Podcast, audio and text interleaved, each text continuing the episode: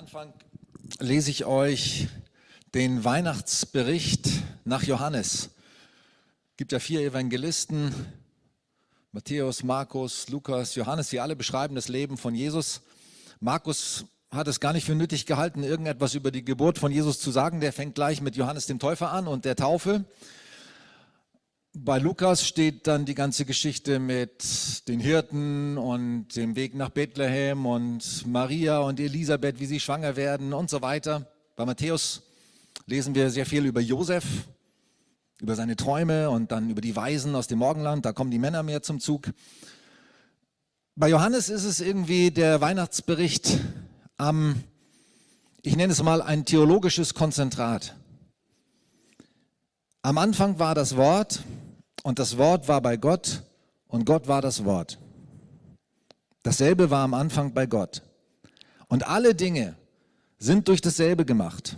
Und ohne dasselbe ist nichts gemacht, was gemacht worden ist. Und in ihm war das Leben. Und das Leben war das Licht. Sehr schön passt das zu deinem Bild. Das Leben war das Licht der Menschen. Und ich lese weiter ab Vers 14 oder erst nochmal Vers 9. Das war das wahre Licht, das alle Menschen erleuchtet, die in diese Welt kommen. Und das Wort wurde Fleisch, Vers 14, und wohnte unter uns. Und wir sahen seine Herrlichkeit, die Herrlichkeit eines eingeborenen Sohnes, des eingeborenen Sohnes vom Vater, voll Gnade und Wahrheit voll Gnade und Wahrheit. Das Licht Gottes, Jesus das Licht, er das Licht, scheint in die Finsternis. Schon bei Jesaja wird das vorhergesagt, Jesaja 9, Vers 1. Das Volk, das im Finsteren sitzt, sieht ein helles Licht. Und dann geht es weiter und ein Sohn ist, ein Kind ist uns gegeben, ein Sohn ist uns geboren, ein Kind ist uns geboren, ein Sohn ist uns gegeben und die Herrschaft ruht auf seiner Schulter. Auch da wird schon von Jesus berichtet, er ist das Licht, das Licht, das in die Finsternis scheint. Und durch ihn kommen Gnade und Wahrheit. Ich weiß nicht, wie deine Finsternis oder deine Dunkelheit aussieht. Manchmal haben wir Angst vor dem Licht, mit dem, was uns beschwert, belastet, bedrückt, ins Licht zu kommen. Besonders mit unserer Schuld haben wir Probleme, mit unserer Schuld ins Licht zu kommen, weil wir Angst haben vor Strafe, Angst haben vor Ablehnung. Aber Jesus, durch Jesus kommt zwar die Wahrheit, das heißt hier Gnade und Wahrheit, aber die Wahrheit heißt nicht, dass Gott uns verdammt, im Gegenteil. Es gibt dieses schöne Lied von Albert Frey, das ich immer wieder mal singe. Wir schauen der Wahrheit ins Auge, wir stellen uns in dein Licht. Wir halten dort aus durch Gnade, denn du verdammst uns nicht. Wie schön. Wir schauen der Wahrheit ins Auge. Gerade wenn es um Schuld geht, um Versagen geht, um Dinge geht, für die wir uns schämen, so wie diese Menschen da in dieser Prozession, die so nach unten schauen und denken, ich, ich kann diesem Licht gar nicht in die Augen schauen, weil es gibt so viele Dinge, für die ich mich schäme, die mich belasten, die nicht gut waren und nicht gut sind in meinem Leben. Ich kann nur zu Boden schauen, ich kann mich nur schämen. Aber wir dürfen der Wahrheit ins Auge schauen auch der Wahrheit über uns, auch wenn sie unangenehm ist, und aushalten durch Gnade. Wie wunderbar. Ich möchte euch ein bisschen mit hineinnehmen in meine eigene Dunkelheit. Meine Dunkelheit in meinem Leben begann mit meinem siebten Lebensjahr. Ich habe mir mal Bilder angeschaut in den Fotoalben meiner Mutter, bevor ich sieben Jahre alt war und nach meinem siebten Lebensjahr. Bevor ich sieben war, war ich ein fröhlicher Junge. Ich habe gespielt, ich habe auf allen Bildern war ich glücklich. Meistens war ich auf diesen Bildern mit meinem Bruder Peter zusammen, weil wir waren fast wie Zwillinge, knappes Jahr auseinander. Er war ein knappes Jahr älter als ich. Wir haben alles gemeinsam gemacht. Wir hatten dasselbe Zimmer. Ich weiß gar nicht, ob wir im selben Bett geschlafen haben oder auf jeden Fall im selben Zimmer und haben alles zusammen gespielt. Wir sind sogar in dieselbe Schulklasse gegangen, weil er ein Jahr später eingeschult war und ich ein bisschen zu früh. Wir waren wie Zwillinge. Und wir waren immer glücklich. Auf den Bildern sah es jedenfalls so aus. Ich kann mich nicht an vieles erinnern, aber ich kann mich erinnern, dass diese Zeit glücklich war. Und dann, kurz vor, ich glaube, es war kurz vor meinem achten Geburtstag, also als ich sieben Jahre alt war, genau, kurz vor meinem achten Geburtstag, waren wir im Urlaub mit meiner Familie und wir waren beim äh, Segeln gewesen den Tag über. Und mein Bruder Peter hatte sich hingelegt, oben ins Zimmer, ihm war irgendwie schlecht geworden. Und ich ging oben ins Zimmer, um ihn zu holen zum Abendessen und ich schüttel ihn so am Arm und sage, komm Peter, wach auf, es gibt Abendessen. Und er rührte sich nicht mehr. Und ich schüttelte ihn und schaute ihn an und er regte sich nicht, er atmete nicht mehr, er war gestorben.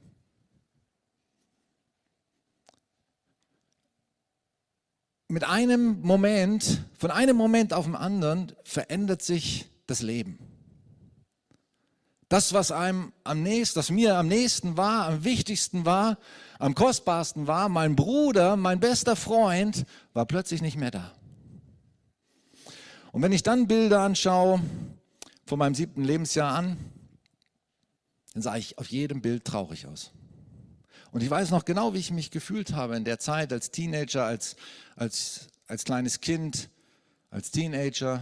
Ich war immer traurig. Und ich fühlte mich immer einsam. Das war meine Dunkelheit. Und manchmal kommt diese Dunkelheit bis heute noch manchmal in meine Seele. Dieses Gefühl, alleingelassen zu sein. Dieser Schmerz des Verlustes, das Gefühl von Verlorenheit. Als ich 17 war, ich hatte von meinem siebten Lebensjahr bis zum 17. Lebensjahr keinen Freund. Ich habe niemanden gehabt, mit dem ich das austauschen konnte, was, mir, was mich bewegt hat oder was mich traurig gemacht hat, was mich gefreut hat. Ich war immer alleine. Ich glaube, meinen Eltern, meine Mutter war auch traumatisiert durch den, das war ihr erstes Kind, mein Bruder Peter, der älteste Sohn. War traumatisiert durch diesen Verlust, konnte sich auch nicht um mich kümmern. Mein Vater war auch überfordert, hat sich zurückgezogen. Und ich hatte keinen Freund, zehn Jahre lang nicht. Ich habe Tennis gespielt, aber wisst ihr, wie ich Tennis gespielt habe? Ich habe einen Ball genommen und immer gegen die Wand geschlagen, alleine. Ich habe alles, was ich gemacht habe, ich alleine gemacht. Und dann mit 17 lernte ich einen Freund kennen in der Schule. Und das war etwas sehr Kostbares, einen Freund zu haben. Wir haben uns fast jeden Tag gesehen, haben alles miteinander geteilt, alles ausgetauscht. Das war wunderbar. Wenn du einen Freund hast, jemand, mit dem du alles teilen kannst, dann bist du reich. Ich fühlte mich reich. Aber trotzdem war, dieses, war dieser tiefe Schmerz, dieses tiefe Gefühl der Verlorenheit, man kann ja nicht ständig mit einem Menschen zusammen sein, kam immer wieder. Und manchmal kam es sehr tief. Nachts kam es, wow, manchmal sehr, sehr tief. Das Gefühl, allein zu sein, verloren zu sein. Ich hatte oft den Traum, dass ich stürze und stürze und falle und falle ins Nichts. Kennst du solche Träume? Dann mit 22 habe ich Jesus kennengelernt. Wie wunderbar. Wie wunderbar, dass ich ihn finden durfte, dass er mich gefunden hat dass er mir gezeigt hat und gesagt hat, ich bin bei dir alle Tage, ich werde dich nicht verlassen und nicht versäumen. Wow, was für eine Zusage. Jesus sagt, ich lasse dich nicht allein. Du bist nie allein. Ich bin immer bei dir. Wie hat mich das aufgebaut? Das war ein neues Leben. In der Bibel heißt es, wer Jesus aufnimmt, wer Jesus kennenlernt, der wird von neuem geboren.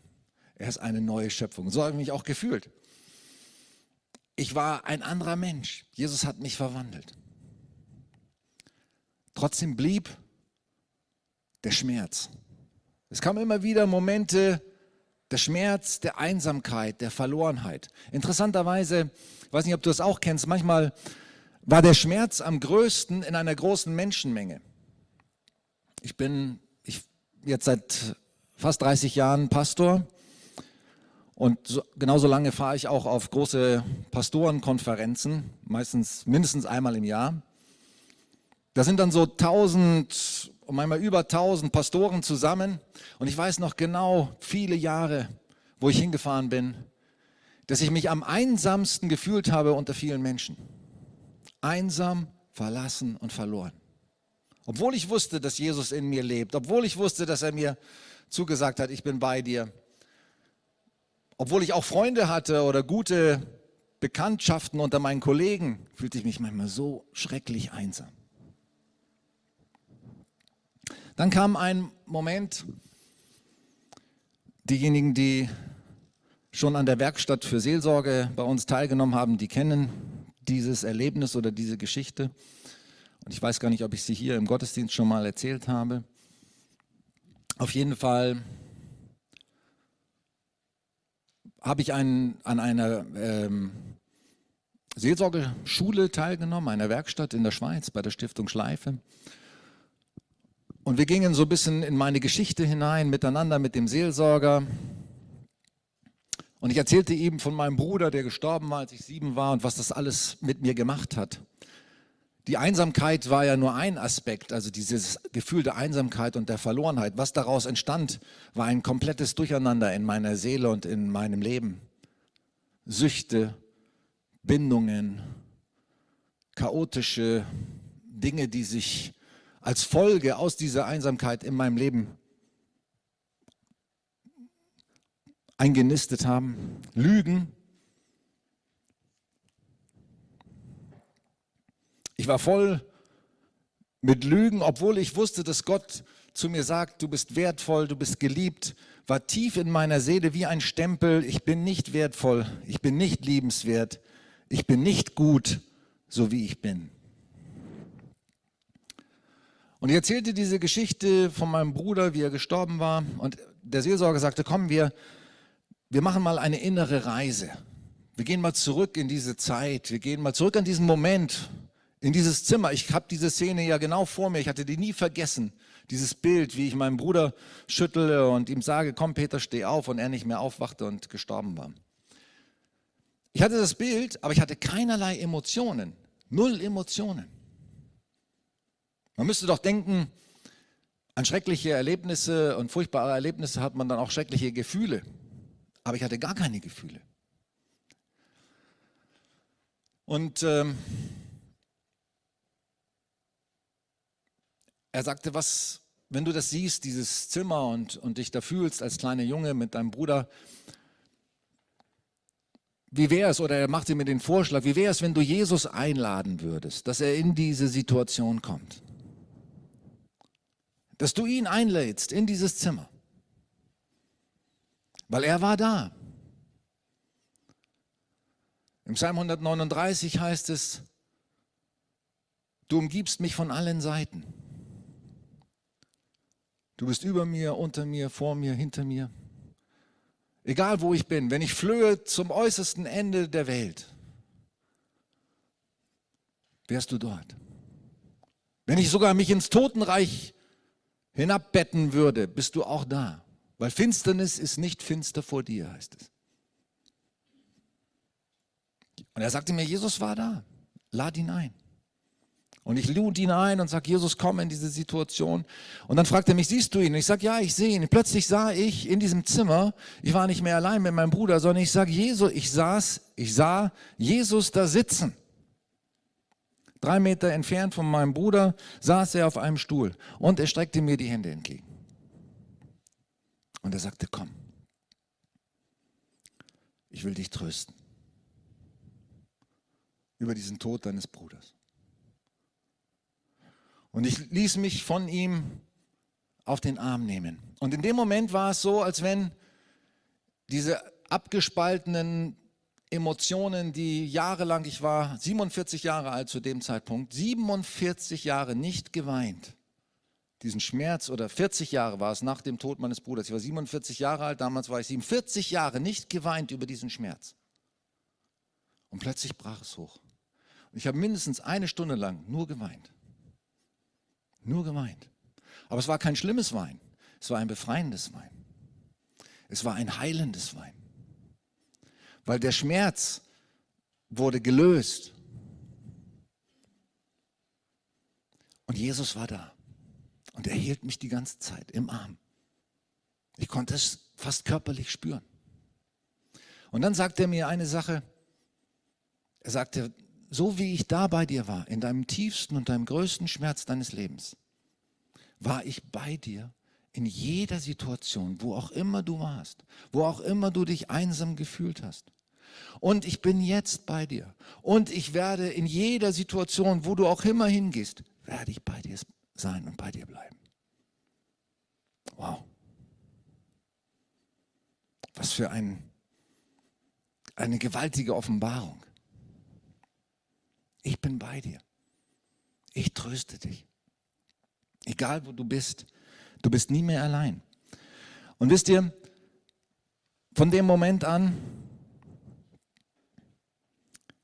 ich weiß nicht, war nicht schlagartig, aber wenn ich jetzt auf Pastorenkonferenzen fahre, es gibt vielleicht noch einzelne kleine Momente, wo ich mich dann auch manchmal so verloren und einsam fühle, aber es hat sich total gewandelt. Auch jetzt oder selbst wenn ich alleine, wenn ich unter Menschen bin oder auch wenn ich spazieren bin und alleine bin, ich fühle mich ganz, ganz selten mehr allein. Ich spüre dieses Getragensein, dieses Geborgensein. Ich weiß es nicht nur, ich spüre es auch. Ich kann es fühlen. Manchmal kann ich es körperlich fühlen. Jesus will uns Heilung schenken über unsere Schmerzen, über, über diese tiefen Momente der, des Verlorenseins, des Einsamseins. Oder vielleicht ist auch Einsamkeit gar nicht dein Schmerz. Vielleicht hast du Situationen erlebt, in denen du tief enttäuscht wurdest von Menschen. Und das kann auch ein Wahnsinnsschmerz sein. Verlassen oder enttäuscht. Es muss jetzt nicht ein Tod gewesen sein von eines geliebten Menschen. Vielleicht eine Freundin, ein Freund, der dich im Stich gelassen hat, verlassen hat. Oder irgendein anderer tiefer Schmerz in deinem Leben. Jesus ist da. Lass es zu, dass er dich tröstet. Sag heute noch, wenn du oder in den nächsten Tagen, wenn du bewusst daran denkst, an, an schmerzhafte Situationen, wenn sie dir hochkommen. Sag Jesus, ich lade dich ein. Komm, komm in diese Situation, komm in diesen, in, in diese schmerzhaft, dieses schmerzhafte Erlebnis. Tröste mich. Halte mich.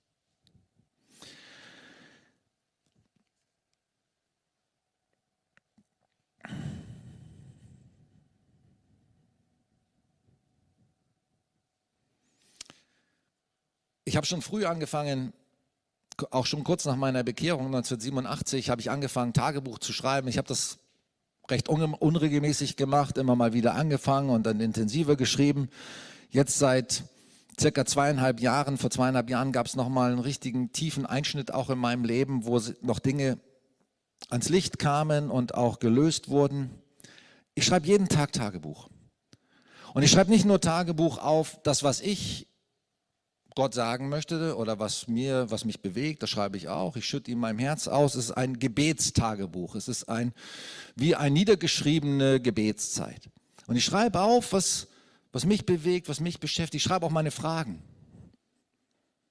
meine Zweifel, meine Ängste. Und jeden Tag schreibe ich auf, was ich höre, was Gott mir sagt. Und ich glaube, es gibt keinen Tag, ne, ich kann mich nicht erinnern, dass es einen Tag gab, wo Gott mir nichts gesagt hätte. Und ganz oft sagt er mir, ich liebe dich und ich bin stolz auf dich. Ich liebe dich und ich bin stolz auf dich. Michael Stahl, der am Anfang Dezember hier war, sagt, hat das genau diese beiden Sätze gesagt. Er sagt, das ist das, was Kinder am meisten und am öftesten hören müssen von ihren Vätern. Ich liebe dich und ich bin stolz auf dich. Und das ist das, was die wenigsten Kinder tatsächlich auch hören. Ich kann mich nicht erinnern, vielleicht hat mein Vater es tatsächlich gesagt, aber ich kann mich nicht erinnern, dass er einmal gesagt hat, ich liebe dich und ich bin stolz auf dich, mein Sohn. Wie tragisch.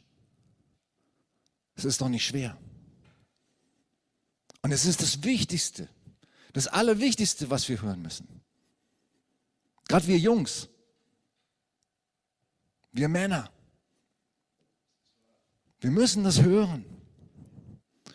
Frauen tun sich da vielleicht leichter oder sagen das schneller mal oder Mütter zu ihren Töchtern. Aber wir Männer, wir Väter, wir tun uns so schwer. Ich liebe dich. Ich bin stolz auf dich.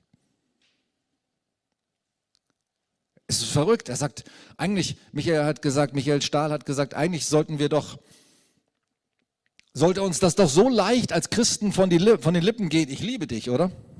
Das ist doch unsere, quasi unsere Essenz, unsere, in der wir leben, in der wir uns bewegen, die Liebe. Aber wie oft sagen wir es tatsächlich? Ich liebe dich. Und zu den Menschen, die uns am wichtigsten sind, unseren Kindern, unseren Partnern, ich liebe dich, ich bin stolz auf dich. Gott sagt mir das so oft, fast jeden Tag. Und vor, einigen, vor einiger Zeit las ich im 2. Mose, Kapitel 33, Vers 11.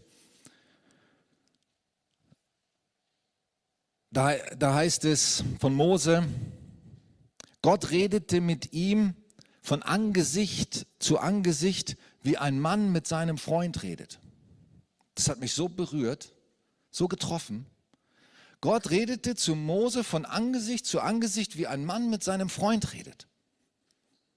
Und damals war das exklusiv. Keiner hatte so eine Nähe oder so eine Beziehung zu Gott wie Mose. Vor ihm Abraham. Von Abraham heißt es auch, er war ein Freund Gottes. Später vielleicht noch der David. Wenn man die Psalmen liest, dann spürt man, er war auch jemand, der eine freundschaftliche Beziehung zu Gott pflegte. Aber es war exklusiv. Aber für uns heute, durch Jesus, kann jeder von uns ein Freund und eine Freundin Gottes sein. Wir dürfen mit Gott reden von Angesicht zu Angesicht wie mit einem Freund oder einer Freundin. Wow, was für eine Botschaft.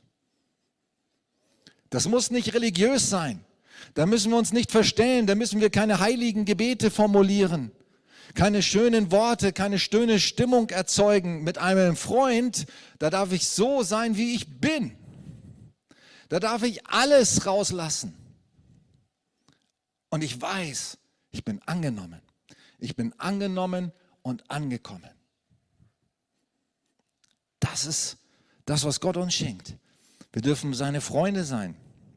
Jesus sagt in Johannes 15, Vers 14 und 15, ich nenne euch jetzt nicht mehr Knechte, denn ein Knecht weiß nicht, was sein Herr tut ich nenne euch jetzt Freunde, weil ich habe euch nichts vorenthalten von dem, was der Vater mir gegeben hat. Ich habe euch nichts vorenthalten. Jesus hat uns alles offenbart, alles, was wir wissen müssen, alles, was er wusste vom Vater, alles, was er, was er hatte, seine ganze Liebe, seine ganze Weisheit, alle seine Schätze hat er uns offenbart. Nichts habe ich zurückgehalten. Deswegen nenne ich euch Freunde. Ich habe euch alles offenbart. Das ist Freundschaft. Er hatte so ein Vertrauen zu uns, zu seinen Jüngern und zu uns, zu seinen Jüngern, zu seinen Kindern, dass er uns alles offenbart. Er hält nichts zurück. Und weil er nichts zurück ist, zurückhält, können wir ihm vertrauen. Und wenn wir jemandem vertrauen können, dann können wir uns auch selber öffnen.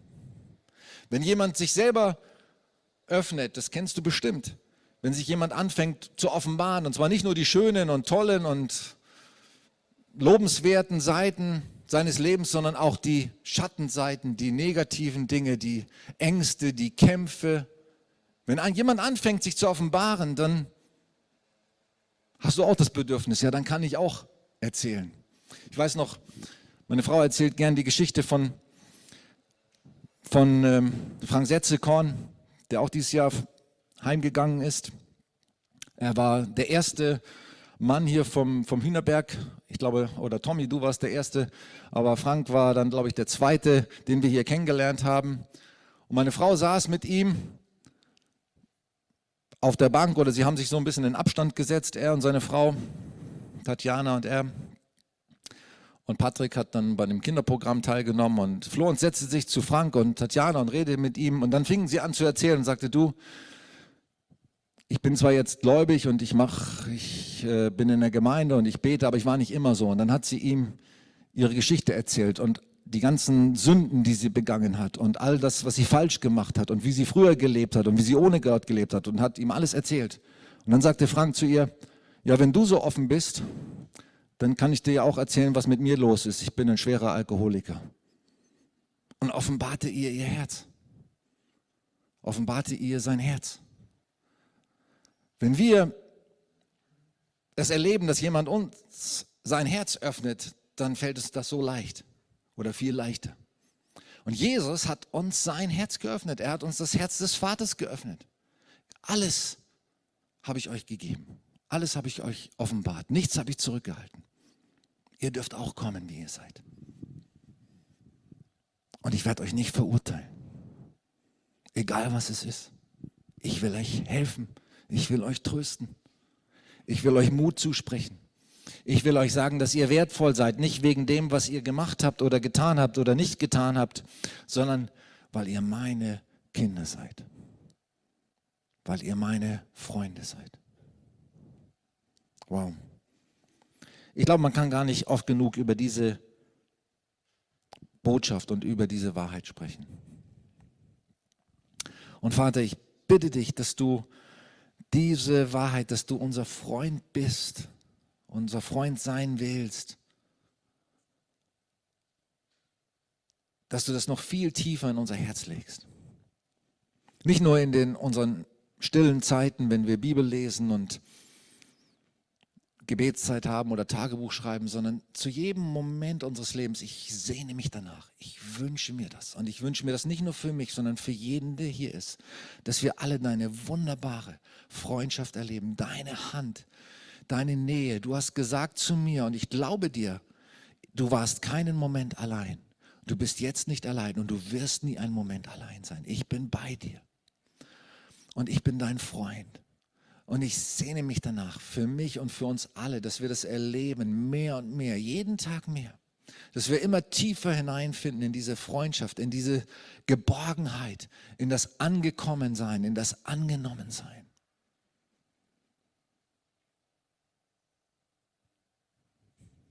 Danke, dass du, egal was für eine Dunkelheit wir mitbringen, was für eine Einsamkeit, was für eine Schuld, was für ein Schmerz, dass du es verstehst und dass du es heilst und dass du uns befreist aus allen Bindungen und aus allen Zwängen, aus allen Ängsten. Halleluja.